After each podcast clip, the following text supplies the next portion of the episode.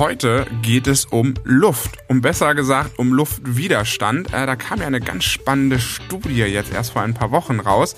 Und da haben wir uns gedacht, wir wollen nicht nur über die Studie reden, denn das finden wir ein bisschen langweilig. Wir wollen über das Thema Aerodynamik reden. Und äh, Timo, das ist doch gut. Na, bei uns gibt's auch ziemlich viel heiße Luft. ich hoffe, da steckt noch mehr dahinter. Aber es ist wirklich äh, ziemlich spannendes Thema, muss ich sagen. Ich freue mich sehr. Ich äh, habe auch, da, da, haben wir beide ja viel auch im Vorhinein geschrieben bzw. gequatscht. Ich glaube, das wird eine tolle Folge und äh, es war auch mal wieder so ein Thema, da konnten wir uns mal so richtig reinfuchsen, denn äh, da gibt's vieles, was ich zumindest noch nicht kannte. Aber ja, dazu dann mehr in der Folge. Und ähm, damit wir es nicht wieder vergessen, wie, ich glaube, beim letzten Mal hat es irgendwie acht Minuten oder so gedauert, aber dieses Mal, dieses Mal nicht ganz so lange. Äh, damit hallo und herzlich willkommen bei Voltage. Endlich haben wir wieder dran gedacht. Ich finde das großartig. Ja, wie gesagt, letztes Mal, ich habe es dann noch im Schnitt gesehen, äh, sieben Minuten waren es tatsächlich, also oh, also fast sieben Minuten. ähm, dann hallo und herzlich willkommen auch von mir hier bei Voltage. Wir wollen heute über Aerodynamik reden und das finde ich ja wirklich spannend spannend, weil es da super viel drum gibt. Und ich glaube auch, Timo, wenn wir, bevor wir zu gleich zu deinem Trivia kommen, ähm, dass wir, glaube ich, selten eine Notizdatei haben, die so vollgepackt ist, ja. dass ich das eigentlich nebenbei gar nicht lesen kann, sondern mir schon so ein bisschen selbst einen Plan machen muss. Aber wir gucken mal. Ja, das stimmt. Das ist mir auch aufgefallen. Die ist jetzt sehr groß geworden, aber wie gesagt, es gibt da halt auch einfach so viel Spannendes und so viel Interessantes. Genau. Und ähm, vielleicht fange ich ja wirklich mal mit meinem Trivia an, denn mein Trivia, äh, habe ich natürlich bewusst so ein bisschen darauf geachtet, bezieht sich auch schon auf unser heutiges Thema. Und zwar ähm, reden wir ja ganz viel, hast du ja auch schon angesprochen, über den Mercedes-Benz EQXX. Und Mercedes-Benz hat aber schon mal vor über einem Jahrzehnt, nämlich 2005 genauer gesagt, den sogenannten Mercedes oder das sogenannte Mercedes-Benz Bionic Car präsentiert. War auch nur eine Studie, ähnlich wie der EQXX, wobei der vielleicht in Serie kommen soll, aber zumindest dieses Fahrzeug kam nie in Serie. Und äh, das ist ziemlich genial, denn das Vorbild für dieses Fahrzeug war ein Kofferfisch. Ja, das habe ich auch gelesen. Das ist mit diesem Kofferfisch, der ist ja super aerodynamisch, hat einen ja. guten Luftwiderstandsbeiwert. Ne? Genau, ne? ich habe gerade mal geguckt. Also wir kommen gleich noch dazu, was es exakt bedeutet, aber der hat einen äh, CW-Wert, also der Fisch selbst, von 0,06, was extrem windschnittig oder eben auch wasserschnittig, wenn man so strömlinienformungsschnittig ist. Wasserschnittig. Und wasserschnittig, ja. Der Schiff, äh, der Fisch ist schnittig. nee, aber ähm, auf jeden Fall haben sie dieses Auto entsprechend nach diesem Fisch nachgebaut. Das sieht total lustig aus. Also wenn ihr mal guckt, das heißt halt Bionic Car von Mercedes-Benz, das ist echt putzig. Und ähm, das Konzeptauto selbst hat dann einen Wert von 0,19 und das ist auch schon sehr, sehr beachtlich. Wenn man jetzt bedenkt, dass der EQS bei 0,2 liegt, also eigentlich ein bisschen schlechter sozusagen, äh, der EQXX wieder besser, aber wie gesagt, zu den Werten kommen wir gleich noch. Aber ich finde es trotzdem sehr, sehr spannend, dass sie es 2005 schon präsentiert haben. Und was ich noch viel spannender finde, im EQXX haben sie ja praktisch zum Beispiel das Heck, aber auch sehr, sehr viele andere Teile so gebaut, ähm, nach dem sogenannten wie heißt das hier genau? Ich gucke nochmal in die Notizen. Soft Kill Option nach der SKO-Methode, was so viel bedeutet wie, da wo äh, das Material dicker sein muss, weil es gestützt werden muss, da ist es dicker, da wo es nicht wirklich irgendwas stützen muss, da ist es dünner und da wo es eigentlich völlig sinnlos ist, da sind halt Löcher drin. Also es sieht so ein bisschen aus wie so ein Avatar-Film oder so, diese Materialien.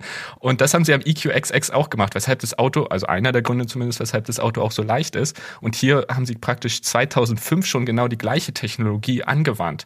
Und das finde ich richtig, richtig spannend. Sieht auch total lustig aus. Und die sorgt in dem äh, Kofferfischauto, also in dem Bionic Car, sorgt sie dafür, dass das Auto rund 30 Prozent an Gewicht verliert. Also sehr, sehr spannend. Und ähm, ja, da gab, damals gab es auch so bündige Türgriffe, so damit dann da auch der äh, CW-Wert wieder niedriger ist. Und was ich auch spannend fand, weil das ja so ein Thema ist, was heute wirklich so ein bisschen den Weg auf die Straße gefunden hat, die Rückblickkameras war, also die, die Spiegel waren Rückblickkameras, so rum. Also es waren wirklich schon Kameras im 2005er Auto drin.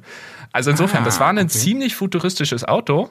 Und wenn man sich überlegt, heute gar nicht mehr so futuristisch, denn der EQXX, der zeigt auf, wie es vielleicht wirklich werden könnte, wenn auch für sehr hohen Preis. Aber fand ich halt einfach sehr spannend, dass Mercedes da eigentlich vor über einem Jahrzehnt schon sehr weit war in dem Bereich.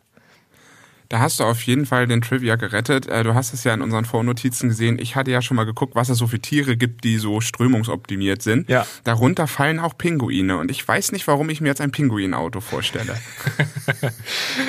ja, gewissermaßen so manche Autos, also wenn wir zu denen später kommen, die erinnern, wenn man sie, die Pinguine sich liegend vorstellt, erinnern ja schon so ganz bisschen an den Pinguin. So, also Ja, also der Pinguin gehört auf jeden Fall zu eins äh, der Lebewesen, die auch sehr optimiert sind, äh, was Strömungslinien angeht. Natürlich ähm, ist auch wieder strömungsoptimiert oder wie du sagen würdest. Wasserschnittig.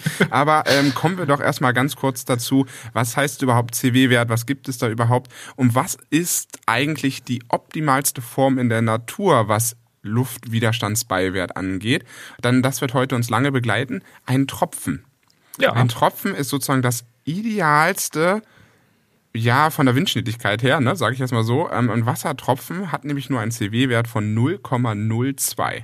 Aber es ist jetzt nicht so ein klassischer Regentropfen, weil Regentropfen sind tendenziell eher rund, eher wie so eine Kugel. Ich glaube, man kann sich das eher vorstellen, wenn der, ähm, wenn man sich vorstellt, so ein, so ein, an so einem Wasserhahn kommt so ganz, ganz wenig Wasser raus und dann zieht sich ja dieses Wasser erstmal, bevor es abfällt.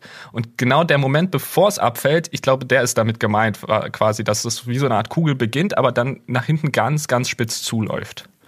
Und genau das ist, über was wir heute reden wollen. Das ist nämlich die optimale Form.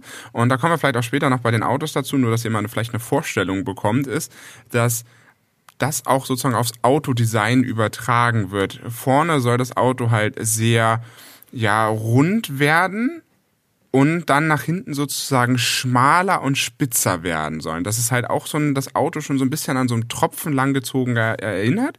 Und es geht darum, wenn wir über heute über ganz viel über, über Aerodynamik sprechen, geht es darum, immer über Führung. Die Luft muss immer geführt werden und sie soll so glatt wie möglich über das Auto strömen in genau dieser Form.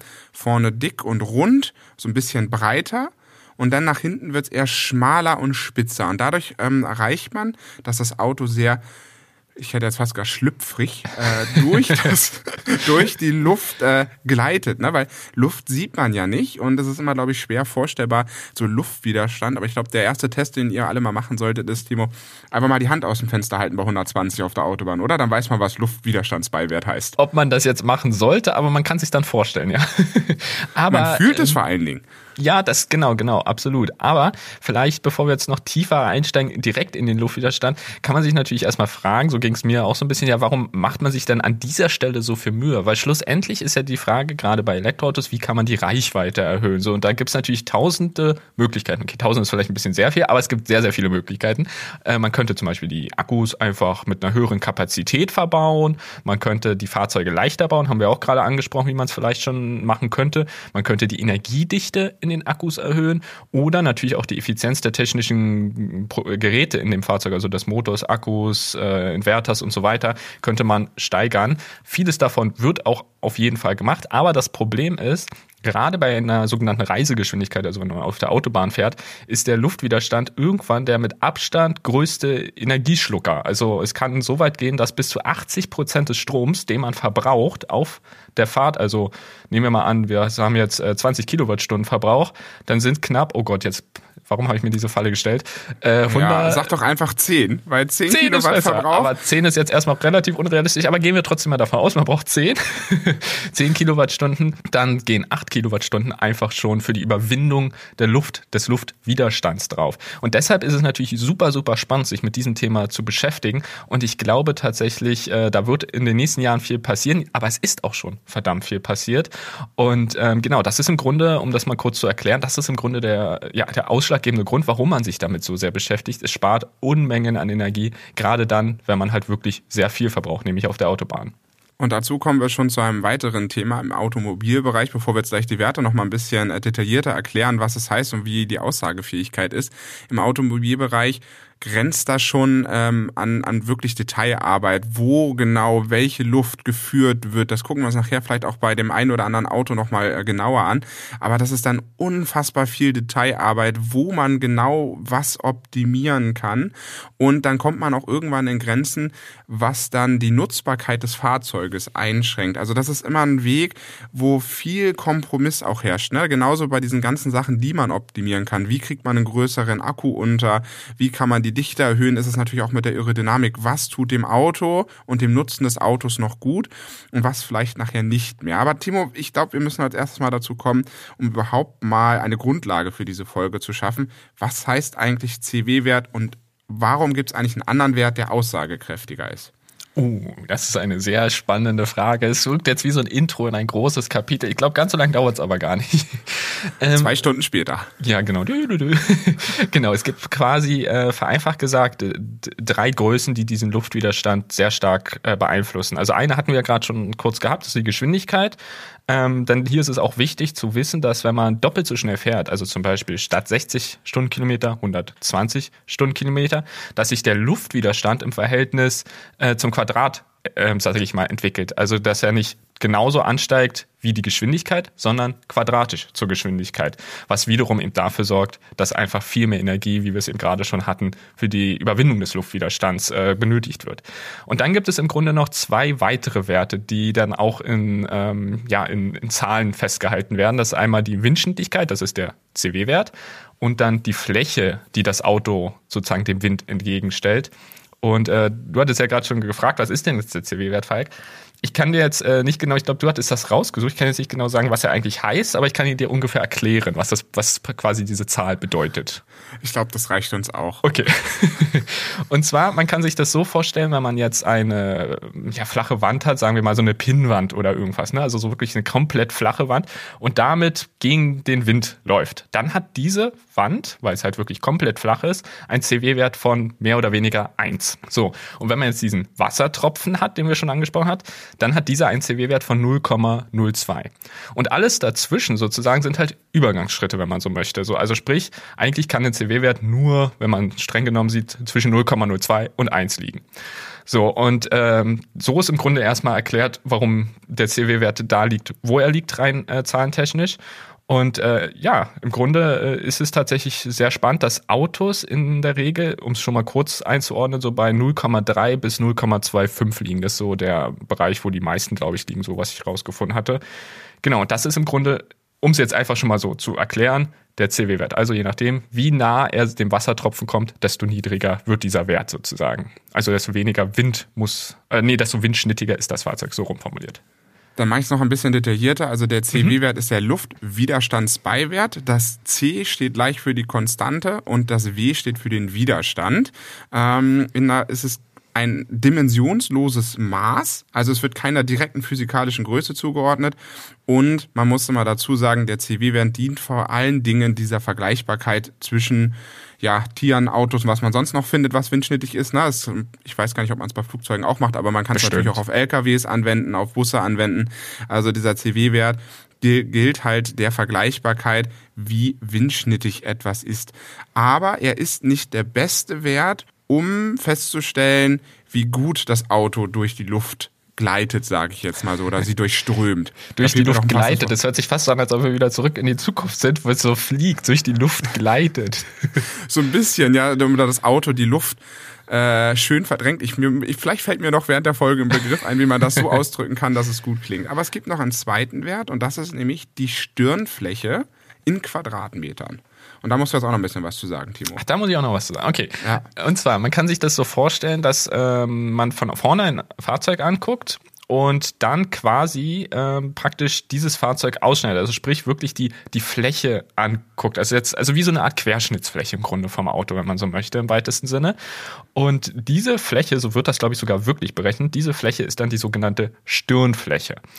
Und äh, warum ermittelt man diese Stirnfläche im Zusammenhang mit dem Luftwiderstandsbeiwert? Naja, ist ja irgendwie auch logisch, weil je größer die Stirnfläche ist, desto mehr Luft wird verdrängt bzw. muss geschickt äh, umführt werden um das Fahrzeug. Und das heißt quasi, vereinfacht gesagt, doppelte Stirnfläche heißt eben auch doppelter Luftwiderstand.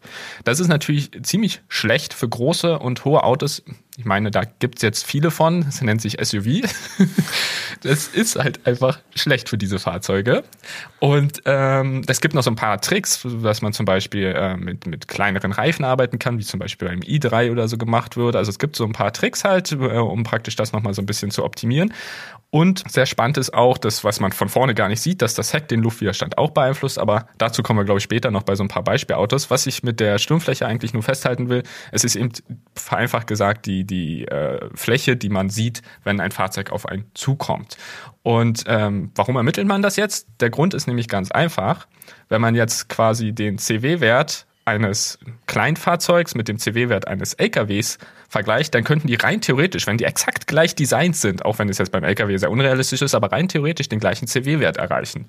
So. Aber ein LKW ist ja viel, viel größer. Also verdrängt er einfach viel, viel mehr Luft. Und dafür nehmen wir die Stirnfläche dazu. Und äh, in Kombination äh, kann man dann halt quasi äh, wirklich ernsthaft vergleichen, welches Fahrzeug wirklich ähm, ja, luftoptimierter, strömungslinienoptimierter ist.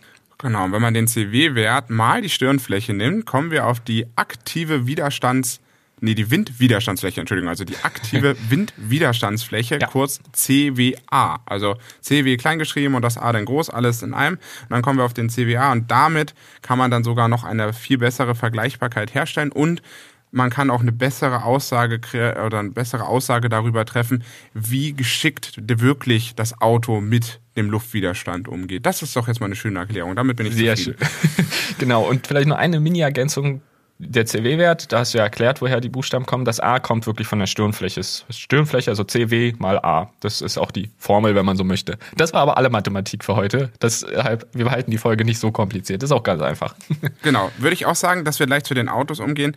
Ähm, ich hatte ja vorhin schon angesprochen, Aerodynamik ist immer ein Kompromiss. Ähm, sowohl beim Design, sowohl bei der Innenraumgröße. Aber wir haben auch sowas zum Beispiel wie Crash-Sicherheit, spielt auch ja. eine große Rolle beim CW-Wert ähm, oder beim CWA. Und das sind ganz viele Sachen. Auch die Fahrbarkeit ist eine große Rolle, weil ähm, ich fand es ganz interessant, so als Mini-Trivia. Zum Beispiel Formel 1 Autos haben einen extrem schlechten CWA-Wert mhm. beziehungsweise einen extrem schlechten CW-Wert, weil die Autos eher darauf erpicht sind, viel Abtrieb zu erzeugen, damit sehr auf die Straße gepresst mhm, zu werden. Verstehe. Und ja. damit sind sie halt nicht aerodynamisch optimiert. Geht auch nicht, wenn man sich die Autos mal anguckt. Die bestehen aus Flächen und Formen, die führen sehr geschickt den Wind, aber die wollen sehr viel Anpressdruck haben und damit sehr schnell um die Kurve zu kommen. Ja. Das heißt, eine sehr, sehr gute Aerodynamik führt in der Regel dazu, dass die Autos sich schlechter fahren lassen. Deswegen nur mal auch heute noch mal so ein bisschen zu kommen, weil ich glaube, die Frage ist bei mir aufgekommen, naja, wenn wir so gut im CW-Wert oder im CWA-Wert sind und wir machen, äh, wir versuchen den Energieaufwand auf der Autobahn so weit zu verringern, warum macht das nicht jeder so? Genau aus diesen Gründen, weil es eine Grenze gibt, an dem es einfach nicht mehr wirklich was mit Autofahren zu tun hat. Mhm. Okay, das wusste ich auch noch nicht. Sehr, sehr interessant. Ja, das ergänzt ja nochmal einige Infos jetzt von uns, dass äh, wir einfach so ein bisschen gucken, okay, es ist vielleicht nicht an jeder Stelle sinnvoll, den CW-Wert zu senken, gerade wenn es natürlich um Rennfahrzeuge geht. Genau, was ich noch spannend finde, ist, dass das Thema gerade insbesondere in der Elektromobilität natürlich nochmal eine völlig neue Rolle bekommt, weil einerseits möchte man natürlich Reichweite verlängern und bevor man dann schwereren, größeren Akku einbaut, versucht man natürlich lieber was an dem Fahrzeug an sich zu machen, weil dann verbraucht man auch weniger Materialien zum Beispiel. Ähm, das andere ist aber auch, dass einem Elektroauto designtechnisch mehr erlaubt, weil ich fahre ja keinen gusseisernen Block mehr unter der Motorhaube. Der braucht immer eine große Frontöffnung. Ähm, der ist immer sehr klotzig vorne und so kann ich natürlich auch durch die Elektromobilität und den fehlenden vorderen Motor mehr Spielereien machen. Sehen wir nachher beim EQX zum Beispiel sehr eindrücklich, finde ich. EQXX, Entschuldigung, ja. Mhm. Ja, das kann ich mir auch gut vorstellen. Ähm, aber lass uns, wie gesagt, mal jetzt auch schon zu so ein paar Fahrzeugen kommen. Und ähm, wir haben das so ein bisschen unterteilt in verschiedene Kategorien. Wir hatten ja gerade gesagt, so Pi mal Daumen liegt man so mit einem CW-Wert von 0,25 bis 0,3 in so einem ganz normalen Autobereich. Also ohne, dass man jetzt tatsächlich irgendwie äh, Optimierungen in der Aerodynamik vollzieht. Und dann gibt es tatsächlich ähm, die erste Kategorie, die wir uns ausgesucht haben, dass der CW-Wert quasi bis 0,23 geht. Denn da muss schon einiges gemacht werden. Aber wenn man ganz ehrlich ist und eigentlich jetzt erstmal so als Kunde und so gar nicht darauf achtet, dann erkennt man das erstmal gar nicht. Also es sieht aus wie ganz normale Autos. Mit dabei zum Beispiel das Tesla Model S mit einem CW-Wert von 0,24 oder, worüber wir jetzt vielleicht ein bisschen mehr reden, eben auch ein 0,24-Wert, äh, der Hyundai Ioniq Electro. Und da auch bitte wieder die Luftwiderstandsfläche, also der CWA-Wert. Ähm, Finde ich auch interessant, weil hier auch die Vergleichbarkeit nochmal eine etwas andere gegeben ist. Das ähm, Model S hat einen äh, CWA-Wert von 0,562 Quadratmeter und der Hyundai Ioniq Electro von 0,533 Quadratmeter. Sie sind sehr ähnlich zueinander und was ich spannend finde, der Ioniq ist ein kleines bisschen besser. Ja, aber wie, wie wir jetzt hier mathematisch schlussfolgern können, das bedeutet, die Stirnfläche ist etwas kleiner, was halt diesen Vorteil verschafft. Und ähm, ja, da kann man jetzt natürlich die Frage stellen, das ist ja, glaube ich, wirklich das Spannende, was hat denn Hyundai jetzt gemacht, um praktisch unter diese 0,25 zu kommen? Und ähm, ein sehr großer Punkt, der auch immer wieder uns, glaube ich, begleiten wird bei weiteren Fahrzeugen, ist ähm, eine flache Frontgestaltung, also dass der Kühlergrill geschlossen ist und so für eine glatte und luftwiderstandsgünstige Form sorgt. So wie du gerade schon meintest, anders als zum Beispiel bei Verbrennern, wo der ja in der Regel offen sein muss, damit gekühlt werden kann im Motorraum. Und ein zweiter sehr beliebter äh, Maßnahme, die man da ergreifen kann, der Unterboden ist glatt verkleidet. Auch das macht total Sinn, weil wenn man sich mal so ein Auto umdreht und jetzt zum Beispiel mal so einen klassischen Verbrenner guckt, da guckt die Ölwanne raus, da geht der Auspuff nach hinten. Und das ist natürlich alles, wenn man das mal Luft sieht, für, sorgt das natürlich für extrem viele Verwirbelungen. Verwirbelungen äh, bedeuten den Nachteil, dass die Luft dort gebremst wird und der CW-Wert damit automatisch steigt. Und das ist natürlich bei einem Elektroauto viel einfacher, einfach zu sagen, okay, da ist nicht so viel Technik drunter, das macht man designtechnisch sehr glatt. Und auch da reden wir wieder, dass die Luft sehr sauber unter dem Auto geführt wird, mit wenig Verwirbelungen, sodass es dann ganz smooth am Auto vorbei geführt wird, die Luft. Genau, weil im Grunde geht es die ganze Zeit immer darum, hatten wir jetzt ja schon ein paar Mal gesagt, aber trotzdem hier nochmal zur Erinnerung, dass die, die Luft quasi überall perfekt in sehr ruhigen äh, Linien um das Fahrzeug rumzuführen. Unten kann man das, wie du ja auch gerade meintest, mit dem Unterboden zum Beispiel machen, indem man ihn verkleidet. Oben kann man das zum Beispiel halt auch machen, indem man da keine weiteren Wölbungen hat und dann zum Beispiel eben, wie es auch beim Ionic Electro schon angedeutet ist, also damit meinen wir auch immer den aus 2016, nicht den Ionic 5, also tatsächlich den Original Original-Ionic, ähm, dass da tatsächlich das Heck schon so ein bisschen Richtung Tropfenform quasi ähm, nach unten geht, also so ein bisschen ähm, ja sich wieder mit dem Unterboden praktisch minimal trifft, auch wenn es hier noch nicht so extrem gestaltet ist. Aber das ist genauso die die Idee, dass quasi sich hinten wieder die Luft von oben und die Luft von unten ganz smooth treffen. Das ist genau die Idee von Aerodynamik. Man sieht halt schon, diese, diesen Anfang. Ne? Also man sieht, äh, man hat es schon so gedacht, dass es aerodynamisch werden soll, aber es ist halt noch ein sehr klassisches Auto. In dieser Liste, die wir heute haben, mit 0,23 noch ein anderes Fahrzeug genannt, Tesla Model 3, finde ich auch mal sehr interessant. Tesla ist nämlich, was äh, gerade was Aerodynamik angeht, bei ihrem Autos eigentlich in der Regel auch sehr weit vorne.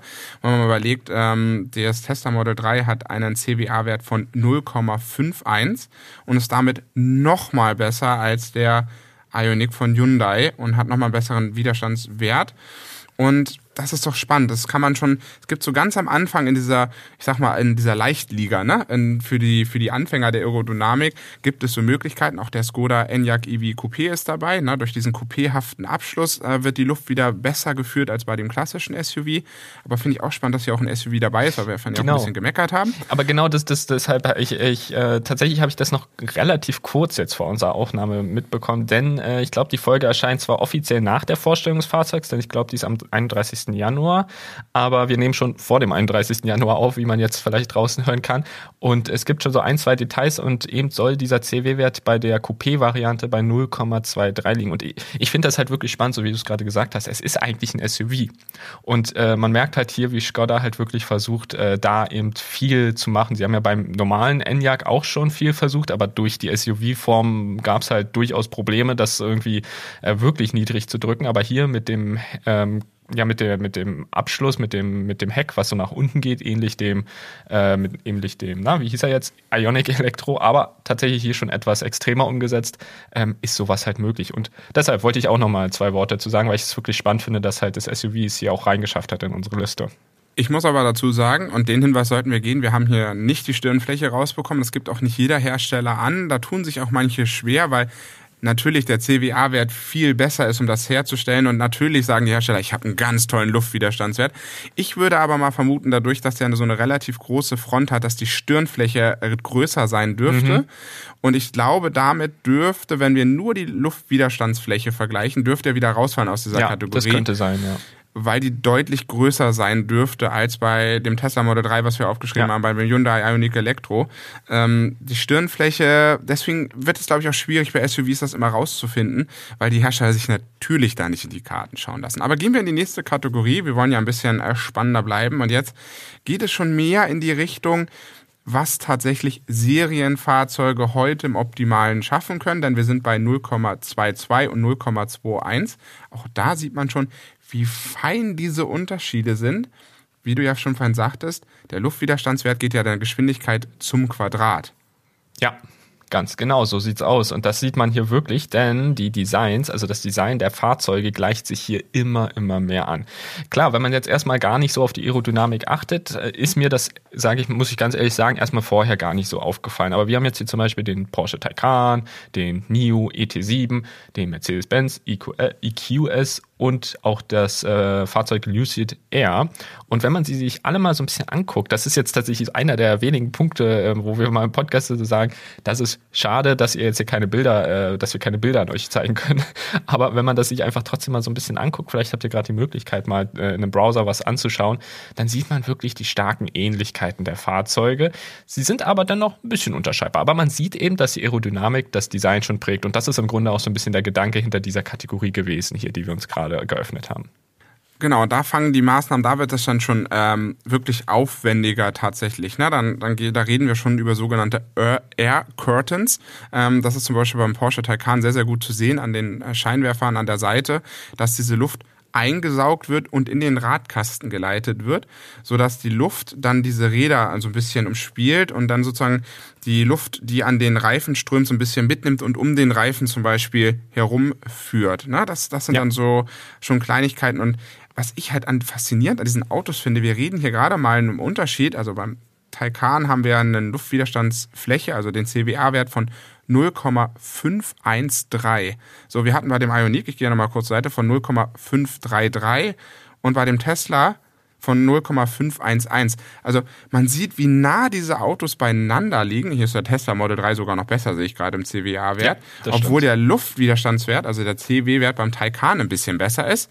Aber dadurch, dass der Taycan ein bisschen größer ist, nämlich breiter ist wahrscheinlich als das Tesla Model 3, Genau. Aber das ist ganz wichtig, wie entscheidend, und da, da zählen wirklich 0,01 zählen da mehr als alles andere, weil wir halt immer das haben zum Quadrat, weil die Geschwindigkeit immer, der Luftwiderstandswert auf der Straße immer zum Quadrat wirkt und umso besser ich bin und nur an einem Mühe besser bin, hat das erhebliche Auswirkungen in der Praxis. Ganz genau, so sieht es nämlich aus. Und ich finde diese Details, so wie du es gerade schon gesagt hast, so spannend mit den Air Curtains zum Beispiel. Aber hier beim Taycan zum Beispiel ist es auch wieder so, dass der Unterboden komplett verkleidet ist. Solche Dinge finden wir also jetzt hier immer wieder. Und äh, was ich auch sehr spannend finde, ähm, das kam auch ein, zwei andere Autos, glaube ich, auch, in Abhängigkeit von der Geschwindigkeit und dem gewählten Fahrmodus, kommt dann natürlich auch mal ein bisschen drauf an, wird eine tiefere Lage des Fahrzeugs angesteuert. Also es fährt dann quasi ein bisschen runter. Ich meine, wir können es aus der Praxis ja noch kennen. Äh, du kannst es ja manuell beim äh, Jaguar I-Pace machen. Da hatten wir ja sehr viel Spaß mit, das Fahrzeug immer hoch und runter zu fahren.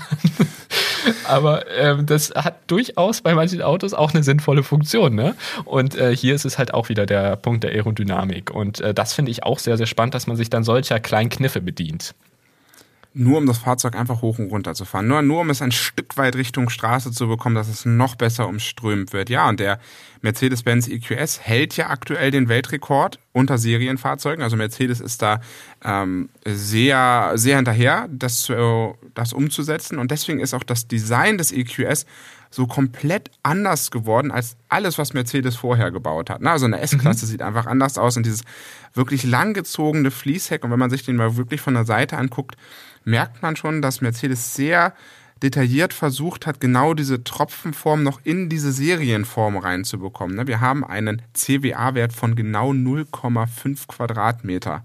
Ja, und dazu zum Vergleich 0,5 Quadratmeter. Das Model S hatte 0,56. Also so wie du sagst, kein großer Unterschied, aber in der Praxis dann halt eben doch. So und das ist halt wirklich spannend. Bei Mercedes zum Beispiel finde ich, also bei dem EQS finde ich auch total interessant, dass sie die Fronthaube äh, so gestaltet haben, dass sie vom Kunden nicht öffnbar ist. Also die die ist quasi für immer geschlossen, außer du fährst zur Werkstatt. Äh, hat natürlich den in der Praxis den Nachteil, du kannst keinen Frank benutzen. Da fangen jetzt so langsam, wie wir merken, Nachteile an, die die, Aerodynamik mit sich bringt. Gibt dann bei den extremeren Modellen, zu denen wir noch kommen, noch weitere. Aber hier ist es tatsächlich so, dass die Fronthaube nicht geöffnet werden kann vom Kunden. Und äh, das ist ja auch wieder so ein Punkt, um möglichst die Luft möglichst glatt und möglichst äh, einfach ohne, ohne Verwirbelung über das Fahrzeug in dem Fall, also oben drüber, äh, entlang zu gleiten. Und hier ist auch wieder zum Beispiel Türgriffe sind voll versenkbar, was wieder an der Seite die Luft halt ent glatt entlang leiten kann. Und dann hat tatsächlich der EQS einen sehr ähnlichen Modus wie der Taycan, den ich gerade angesprochen habe habe, nämlich dass äh, im Sportmodus die Karosserie um 10 mm abgesenkt wird und quasi ähm, ja dadurch auch wieder eine etwas höhere Reichweite und ein niedrigerer CW-Wert erreicht werden kann. Also sehr, sehr spannend. Damit sind wir eigentlich am Ende, was gerade Serienproduktion angeht. Ich, der Lucid Air steht hier bei uns auch noch mit drin. Der soll wohl nur einen CWA-Wert von dann unter 0,5 haben, wobei der hier offiziell angegeben ist als, haltet euch fest, 0,4956. Wenn ich das runden würde, äh, wären das bei mir auch wieder 0,5. Also man sieht, in der Serie wird es jetzt immer schwieriger, tatsächlich da runterzukommen. Man merkt auch, wenn wir über diese Autos reden, ähm, wir haben ja auch noch den NIO ET7 stehen, das sind alles sehr große Autos, also fünf Meter in der Regel. Auch der Taycan ist kein kleines Auto. Und das hat auch einfach den, den Vorteil, dass ein sehr langgestrecktes Auto auch wieder diese Form begünstigt dieses Tropfens. Ne? Man kann ja nicht einen Tropfen auf zwei Meter irgendwie machen bei einem Auto. Das wird extrem schwierig, weil dann hat man gar keinen Innenraumplatz mehr, sondern um die Nutzbarkeit des Fahrzeugs mit diesem CW-Wert zu kombinieren, brauche ich immer ein sehr langes Fahrzeug. Und das sehen wir hier auch sehr erstaunlich, dass sowohl NIO ET7, Mercedes-Benz EQS als auch der Lucid Air sehr große Autos sind. Und wenn wir jetzt eine Kategorie weitergehen, wir sind jetzt bei der Kategorie 0,20. Wir gehen jetzt in die Sphären der Autos, die unter 0,20 schaffen. Und da würde ich erstmal anfangen mit einer der Studien, die Mercedes jetzt rausgebracht hat, den EQXX, der unfassbar viel Aufmerksamkeit bekommen hat ähm, und der einen äh, Luftwiderstandsbeiwert, also einen CW-Wert von 0,17 hat, eine Stirnfläche von 2,15 Quadratmetern und damit eine CWA von 0,374 Quadratmeter hat. Wahnsinn. Das ist Wahnsinn. Also, wir sind von 0,5 runtergegangen. Wir haben uns in den ganzen Stufen davor drüber unterhalten, dass es immer so ein Mühe runtergegangen ist. Immer noch mal ein bisschen weniger, noch mal ein bisschen weniger, noch mal ein bisschen weniger. Und jetzt reden wir von 0,374. Und um das zu schaffen, haben die einen unfassbaren Aufwand betrieben. Und deswegen, Timo, wird dieses Auto, bin ich mir ziemlich sicher, auch nicht in Serie rauskommen weil es, glaube ich, keiner kaufen würde, weil hier die Nutzbarkeit an vielen Stellen schon so ist, wo man sich denkt, so, aha, das passt nicht mehr so ganz. Aber was gibt es alles? Ja, also ich, ich war auch ich muss ganz ehrlich erstmal zum EQXX. Wir hatten ja erstmal überlegt, ob wir über den EQXX vielleicht eine Folge lang sprechen und dann kamen wir halt darauf, naja, vielleicht kann man das ja mit der Aerodynamik verbinden und so sind wir jetzt hier. Aber da wir jetzt nicht direkt über den EQXX sprechen, wollte ich trotzdem ein, zwei Worte dazu sagen. Und zwar, ich habe das Auto erstmalig gesehen, ohne irgendwas inhaltlich über dieses Fahrzeug zu wissen. Und ich fand's hässlich. ich ich, ich habe ich hab gedacht, das ist, was ist das denn? Also wieso gestaltet man ein Fahrzeug so um? Innen gefällt's mir gar nicht, aber gut, das ist wirklich Geschmackssache. Und außen fand ich die Form total merkwürdig und so. Und jetzt, je mehr wir uns ja auch in der Vorbereitung mit dem Thema der Aerodynamik beschäftigt haben und was das Team bei Mercedes-Benz, also vor allem das Aerodynamiker-Team bei Mercedes-Benz mit dem EQXX alles gemacht hat, ist das wirklich, wirklich beeindruckend. Und man merkt hier wirklich ganz stark, ähm, dass eben auch wieder immer diese, diese Tropfenform anvisiert wurde. Hier sieht man das, finde ich, fast noch mit am extremsten. Zusammen vielleicht mit dem Lightyear One können wir ja vielleicht auch nochmal gleich drauf zukommen, denn der Lightyear One hat eine sehr, sehr ähnliche Form. Man muss dazu wissen, falls ihr Lightyear nicht kennt, ist ein Startup aus den Niederlanden, die eben ein Fahrzeug entwickeln, was äh, vielleicht sogar dieses Jahr ähm, auf den Markt kommen soll. Genau, und beim EQXX fand ich das äh, echt erstmal richtig hässlich und mit der Zeit habe ich verstanden, verstanden, warum das jetzt so aussieht. Und ähm, ja, insofern, es ist irgendwie, ich glaube, wenn du ein absoluter Geek bist und das total genial mit der Aerodynamik findest, was mir schon so geht, aber dann musst du auch noch das Geld haben und die Lust haben, dafür Geld auszugeben, dann wird es vielleicht jemand kaufen. Aber für die Masse, da stimme ich dir zu, ist es, glaube ich, wirklich nichts. Und was ich noch viel faszinierender an dem Auto finde, es hätte noch besser werden können aerodynamisch, weil es gab innerhalb von Mercedes den Konflikt zwischen Design für den Kunden, ohne mhm. Aerodynamik jetzt mal gesprochen, und Design für die Aerodynamik. Da hatten wir uns auch ganz am Anfang der Folge so ein bisschen diskutiert drüber gehabt, wer setzt sich jetzt durch. Ich habe, glaube ich, gerade für mich beschlossen, dass es einmal Design für Aerodynamik ist und einmal Design für den Kunden, wie es aussieht. Und da musste es einen Kompromiss geben und was ich noch erstaunlicher finde, ist an dem Fahrzeug, es hätte noch besser werden können hätte man nämlich zum Beispiel wie beim Lightyear One die hinteren Rathäuser verkleidet ja. oder noch ein, zwei kleinere Maßnahmen gemacht, wäre es noch besser.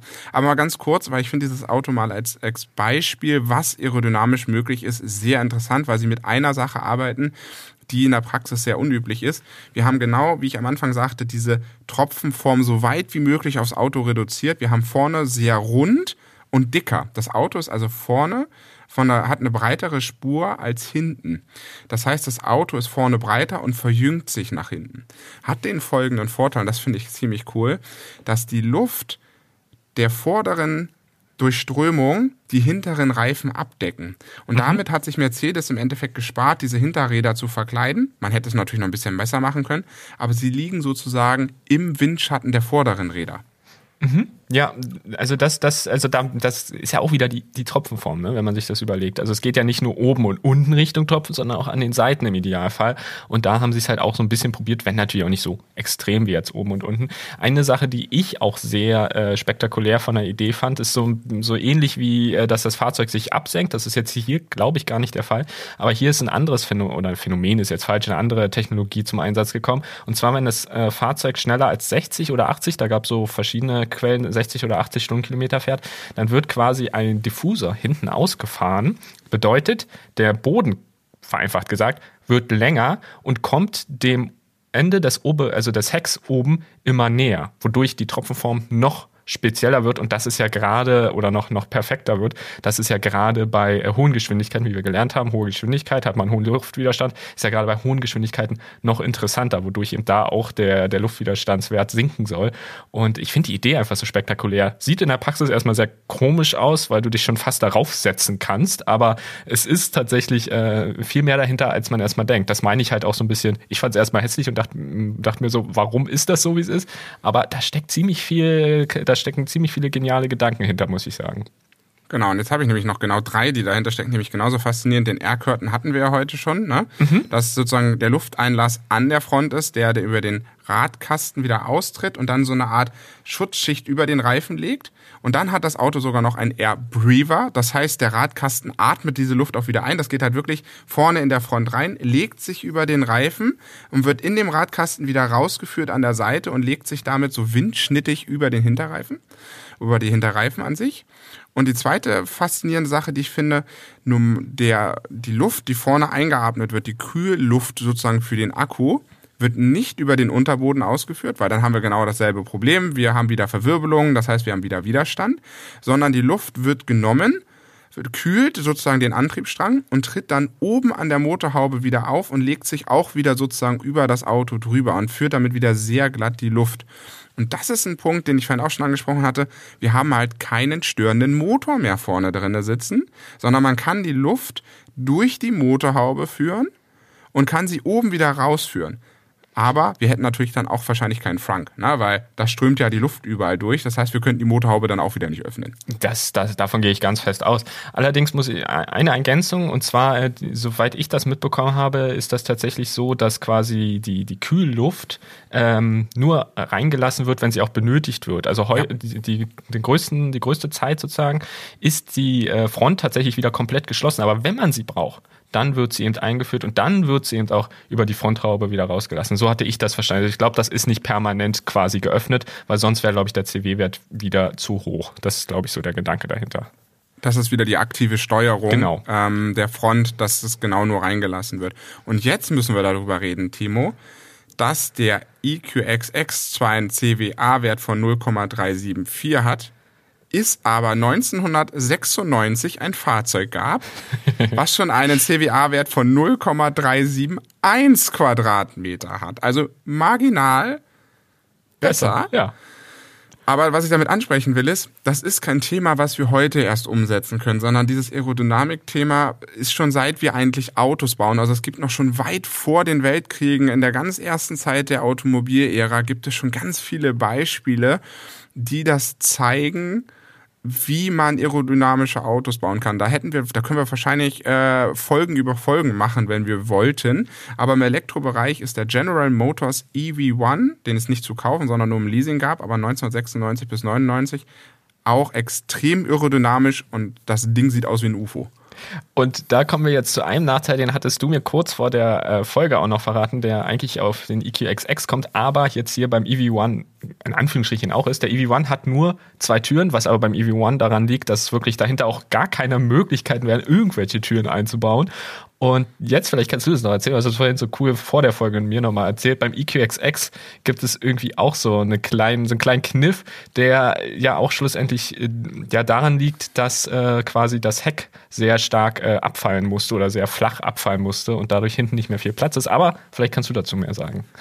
Ja, Mercedes hat uns da an der Nase herumgeführt, denn wenn man sich so den EQXX anguckt, denkt man so, boah, ist ja ein schnittiges, äh, viertüriges Coupé. Nein, ist es leider nicht, denn es ist eigentlich nur ein zweitüriges Coupé, denn die hinteren Türen sind fake. Und wenn man sich das mal das anguckt, so weiß man eigentlich auch warum, weil der Radkasten sehr groß ist, der macht schon den Einstieg schwieriger und die Dachlinie fällt so extrem ab, dass man eigentlich nicht einsteigen dürfte. Und Mercedes hat sich wahrscheinlich entschieden, ja, so viertürige Coupés sind ja ganz innen und das machen wir mal, aber es ist eigentlich nur ein Zweitürer.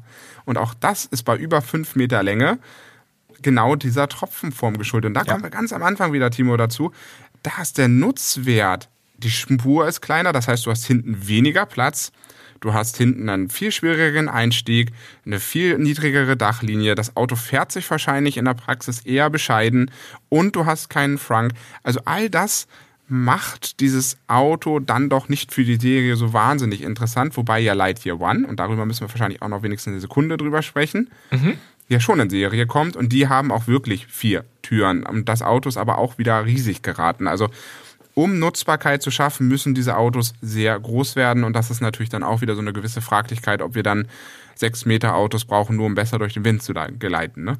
Rein energietechnisch würde ich sagen, auf jeden Fall. Da sparen wir, wenn alle Autos so wären, eine Menge, Menge Energie. Rein praxistechnisch, da stimme ich dir zu, finde ich auch schwierig. Allerdings muss man beim Lightyear One sagen, das ist wirklich ein Fünfsitzer. Also du kannst da wirklich halt zu fünf sitzen. Und wenn das jetzt mit dem EQXX so stimmt, dann ist das ja quasi zwei Sitzer gegen fünf Sitzer. Also ja durchaus nochmal einen Unterschied. Auch wenn es beim Lightyear One, glaube ich, auch so ist, die haben ja sogar Solar, äh, Solarzellen auf dem Dach. Aber ich glaube, es ist auch so, du kannst auch hinten aus dem Heck, glaube ich, gar nicht rausgucken quasi. Also du kannst nur links und rechts ein bisschen Schulterblick machen und nach vorne gucken. Aber ansonsten kannst du, glaube ich, beim Lightyear One gar nicht viel mehr sehen. Aber ich glaube, beim Lightyear One hast du auch im Kofferraum irgendwie noch so, also ich, ich kenne jetzt die, Fak äh, die Daten vom EQXX nicht, aber ich glaube im Lightyear One hast du quasi, so wie ich es jetzt vermuten, rein optisch etwas mehr Platz im Kofferraum. Also es ist einfach noch so ein bisschen näher an der Praxis dran. Man muss jetzt auch der Fairness halber sagen, Lightyear, Lightyear selbst spricht beim Lightyear One von einem CW-Wert von in Anführungsstrichen unter 0,20. Mehr Infos gibt's aktuell auch nicht. Ähm, insofern wissen wir jetzt natürlich nicht, ob der wirklich eher so Richtung 0,20 oder eher Richtung 0,17 geht. Meine Schätzung ist, dass er so 0,18 bis 0,19 irgendwas in dem Dreh wahrscheinlich hat. Also ich glaube, es ist halt einfach nicht ganz so perfektioniert auf die Aerodynamik wie der EQXX. Vielleicht doch, wir wissen halt nicht so genaues, aber ich kann mir vorstellen, dass es noch so ein Mittelding zwischen EQS und EQXX ist, wenn man so will. Davon gehe ich aber auch aus, weil ich denke, dass um wirklich diesen Luft CWA-Wert oder den CWA-Wert an sich von 0,374 zu erreichen. Ähm, ich glaube, da ist in der Praxis einfach zu viel Kompromiss gegenüber der Nutzung notwendig. Und ich glaube, Lightyear versucht genau diesen goldenen Weg dazwischen zu gehen. Deswegen ja. kann ich mir schon vorstellen, dass sie irgendwie dann bei her beim CW-Wert von 0,18 oder 0,19 bei dem äh, CWA-Wert bin ich auch mal gespannt, ob sie den irgendwann veröffentlichen. Ähm, aber da sieht man auch schon wieder, um wirklich so weit runterzukommen, macht es nachher gegenüber dem Kunden keinen Sinn. Ja, Ansonsten Lightyear One und Mercedes-Benz EQX war ja viel im Internet die Rede davon, dass ja Mercedes da abgekupfert hat. Aber wir haben ja heute in dieser Folge gemeinsam gelernt, um diese Werte der Aerodynamik zu erreichen, gleichen sich die Autos immer mehr an und dann werden auch die Designspielereien immer weniger. Und wenn man sich mal die Autos anguckt, ich finde, wenn man sich mal den Lightyear One und den Mercedes anguckt, finde ich schon, dass die Autos sehr unterschiedlich zueinander geworden sind und jeder so versucht hat, sein eigenes Designkonzept umzusetzen. Boah, jetzt war das echt eine lange Folge und wir haben euch diesmal seit langer, langer Zeit wieder mit Fakten ohne Ende belegt, oder? Irre, ja, ja, also ich finde auch, ähm, vielleicht zum Schluss, also weil ich muss einfach grundsätzlich sagen, ähm, zwei Dinge zum Schluss. Einerseits äh, natürlich, man kann jetzt fragen, okay, jetzt redet ihr hier über einen EQXX, der, wenn er denn überhaupt kommt, wahrscheinlich irgendwo bei 150, 200.000 oder sogar noch mehr ähm, Preis einfach grundsätzlich liegt, wenn man das Fahrzeug kaufen möchte.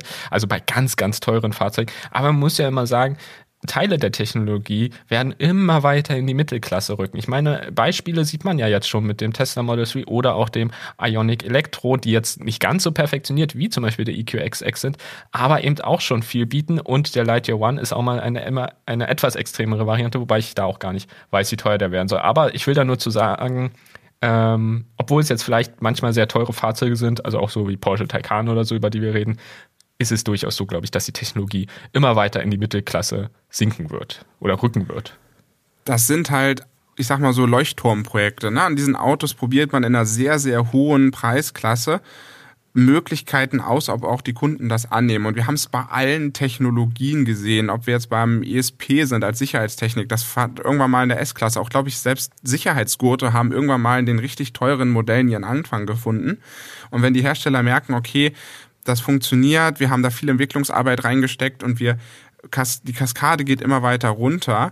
Und so, dass dann auch die kleineren Autos immer mehr Details bekommen, wo die Designer gemerkt haben, ach guck mal, das Detail an dem Auto ist gut und günstig umzusetzen, das können wir dann auch in ein kleineres Fahrzeug bringen. Und deswegen, ja, die Autos sind alle teuer und diese Aerodynamik-Weltmeister wird sich wahrscheinlich die meiste Zeit oder die meisten Leute von uns nicht leisten können, aber sie geben sozusagen einen Weg vor, dem dann die anderen, die anderen Modelle sozusagen folgen. Und ähm, ganz zum Schluss haben wir noch ein paar Praxistipps für euch mitgebracht. Ist ja auch vielleicht ganz wichtig. Ne? Ähm, fand ich super, was du aufgeschrieben hast, Timo. Deswegen habe ich gesagt, wir nehmen das jetzt einfach mit. Na klar. Ein Surfbrett auf dem Dach. Geil. Ich wäre nicht mal drauf gekommen. Erhöht den Luftwiderstand um bis zu 40 Prozent. Das ist richtig viel. Also das ist richtig, richtig viel. Muss man ja. jetzt einfach mal so überlegen. Richtig viel. Also das, das, also es saugt richtig viel Strom. So. Richtig viel Strom. Ja. Genauso auch ein Cabrio verdeckt. Deswegen gibt es wahrscheinlich auch so wenig elektrische Cabrios, ne? weil sie gesagt haben, Kann da ist der Widerstandswert so. sein, ja, das stimmt. Habe ich noch nie drüber nachgedacht, dass das vielleicht ein Grund ist. Vielleicht ist das, ja, kann sein, dass das ein Grund ist, ja. Dann ähm, ein nicht beladener Dachträger, noch 10% Erhöhung, ne? Auch, auch echt viel. viel. Dafür, dass man, also ich kenne das aus meiner Familie, manchmal wurde das so gemacht, da haben wir den Dachträger einfach draufgelassen. Und heute denke ich mir, nachdem wir jetzt hier so ein bisschen uns äh, recherchiert haben, denke ich mir, das kannst du ja nicht mehr machen. Also das ist ja unverantwortlich, weil, weil du einfach 10% mehr Energie verbrauchst. Also ist, finde ich verrückt manchmal, wo du gar nicht drüber nachdenkst eigentlich. Ne? Lässt du drauf, weil du denkst, ach, ja, ich den jetzt wieder abschraube und so, ach, ich lasse sie einfach drauf. So, aber ist eigentlich äh, richtig blöd. Dann eine heruntergelassene Seitenscheibe schlägt er mal mit 5% zu Buche. Da frage ich mich, wenn du keine Klimaanlage hast, fährst du lieber mit 5% Energieverlust oder machst du eine Sauna auf? Das Aber ist gut. eine gute Frage, das stimmt. Wenn man sich entscheiden muss, ist schwierig, ja. Genau. Ja, und ähm, aber ein offenes Schiebedach, die sind meistens so gut integriert ins Auto, in den Luftwiderstand, weil ja die Scheibe kommt und die Scheibe lässt ja den Luftwiderstand so abprallen und so ein bisschen übers Auto gleiten. Deswegen sind das wahrscheinlich auch nur 2%, wäre meine Theorie. Genau. Also im Grunde, was wir so lernen, am besten kein Surfbrett aufs Dach, falls möglich. Und äh, vielleicht nicht so häufig mit dem Cabrio fahren, sofern das überhaupt im Elektrobereich geht. Also eher das Dach geschlossen halten, wenn man auf den CW-Wert achten will. Und einen nicht beladenen Dachträger vielleicht lieber abbauen, anstatt ihn drauf zu lassen. So, das sind so eigentlich so quasi unsere Tipps. Die anderen beiden Sachen sind ja dann doch eher wieder relativ bescheiden. Und damit können wir doch äh, diese Folge schließen mit so wunderschönen Praxistipps, dass man nicht sein Surfbrett durch die Gegend fährt. Ich sag ja, in europäischen Gefilden äh, total praxisnah. Ich ja, merke, wir sind da am ich, an der Zeit. Ich, ich sehe das ne? ständig in Berlin. Du weißt, ne, es fahren so viele mit Surfbrett rum. Das glaubst du gar nicht. Ja, das erinnert mich wieder Wasserski am Kudamm. Aber nein, ähm, das ist ein anderes Thema. Ich fand das super spannend. Diesmal haben wir wirklich eine sehr faktenlastige Folge gemacht. Aber wie gesagt, äh, das hat man vielleicht die Folge über gemerkt, dass das Thema, wenn man da erstmal so ein bisschen einsteigt und sich so mit Beispielen beschäftigt, was können die Autos, was sind so Vor- und Nachteile, was tut man, welche unfassbare Detailarbeit steckt man da rein, um die Luft genau an der Stelle genauso leiten zu können, dass da keine Verwirbelungen entstehen, dass die Luft sehr schön im Heckabschluss ist. Und das, das finde ich sehr faszinierend, wie viel Aufwand man da betreiben kann. Und das zeigt nochmal, wie viel Ingenieurskunst eigentlich in unseren Autos steckt, obwohl man es eigentlich gar nicht mehr richtig merkt, weil man denkt, ja komm, das ist ein neues Auto, das sieht halt aus wie jedes andere. Aber das, das fasziniert mich total und deswegen habe ich mich total gefreut, heute, Timo, mit dir diese etwas längere Folge mal zu besprechen. Und äh, du darfst natürlich die Verabschiedung machen und sagen, was wir nächste Woche, oder nicht nächste Woche, aber dann in zwei Wochen machen. Denn da gibt's auch was sehr Interessantes, weil das hat mich ziemlich aufgeregt. das hat dich aufgeregt. Das klingt schon mal skandalös. da blicken wir auf jeden Fall in zwei Wochen mal wieder in die Geschichte der Elektromobilität. Allerdings dreht sich äh, es diesmal nicht unbedingt um vier Räder, sondern um etwas mehr. Wohin die Reise uns genau bringt, sehen wir dann halt in der nächsten Episode. Aber mit dabei, wie Falk eben schon so ein bisschen angedeutet hat, ist diesmal so oder nächstes Mal sozusagen sogar ein Skandal. Ja, ja, ganz spannend. Wir werden sehen, was es ist. Wir hören uns dann ansonsten auf jeden Fall in zwei Wochen wieder. Vielen Dank, dass ihr bis hierhin zugehört habt und wir hoffen natürlich, dass ihr gesund bleibt. Alles Gute. Bis zum nächsten Mal. Tschüss.